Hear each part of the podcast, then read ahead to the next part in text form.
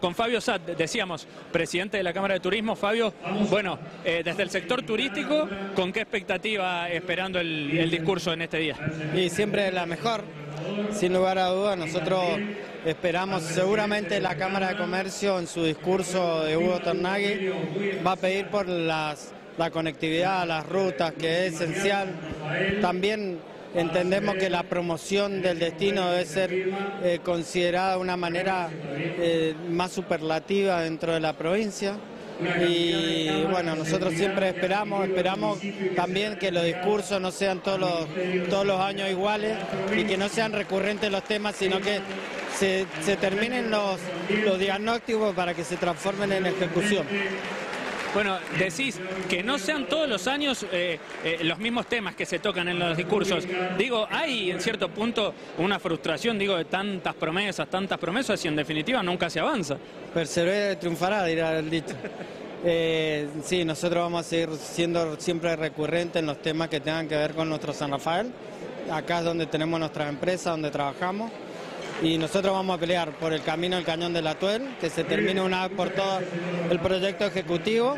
Creemos que es un lugar que da muchas posibilidades de trabajo. Vamos a pelear también por la conexión de la ruta 150 con la 40, que va a transformar a San Rafael en un turismo de mayor cantidad de días.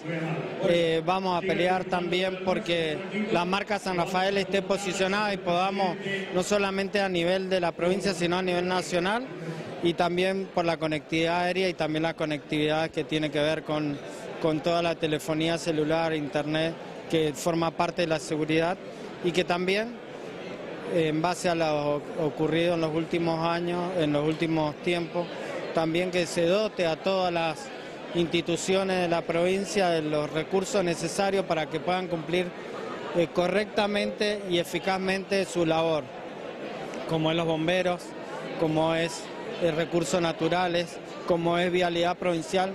Creemos que es un destino que tiene que tener ya esa posibilidad de crecimiento y va acompañado con eso. Bueno, está la fiesta del turismo cerquita también, ¿no? Eh, obviamente eh, algo que se ha ido ganando eh, su respeto con el tiempo. Lógicamente en la pandemia paró, hubo ahí un freno, pero este año es la gran fiesta, me imagino, porque vuelve después de mucho tiempo. Sí, el 11-12 de noviembre esperamos convocar muchísima gente. es una fiesta de todos los sanrafaelinos.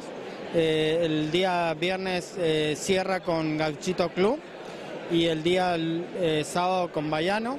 Van a haber puestos de comida artesanos, también va a haber un lugar de bodegas, así se transforma en la verdadera fiesta nacional del vino. Tiraste, perdóname que te interrumpa, pero tiraste los nombres, no pasaron desapercibidos, no lo habían dicho en ningún lado, está, está confirmado ahí, las bandas, ya, ya está cerrado. 100% confirmado, así que van a estar ahí, va a haber DJ también, van a haber bandas locales que la municipalidad abra de su convocatoria para también darle la posibilidad. Tenemos el compromiso de que la televisión pública lo va a transmitir en vivo al evento. Creemos nosotros lo que pretendemos que en el futuro la gente desee venir a esta fiesta, como viene a la fiesta de la cerveza, como va a otras fiestas, y San Rafael transformar en cuanto a los ingresos en un fin de semana largo donde no hay un fin de semana largo. Así que espero que la disfruten eh, todos los sanrafaelinos es abierta al público, así que mm, nada, esperar que sea todo un éxito. Repetí los nombres de las bandas, dijiste el 11 y el 12, ¿quiénes? El 11 cierra Gauchito Club y el sábado viene Bayano. Bueno, éxitos ya van a estar seguramente en los próximos días convocando, ¿no? Para dar más detalles. Sí, claro, vamos a seguir en, en esto, así que mm, sí, vamos a ir dando todos los detalles pertinentes a la fiesta. Así que muchas gracias. Gracias a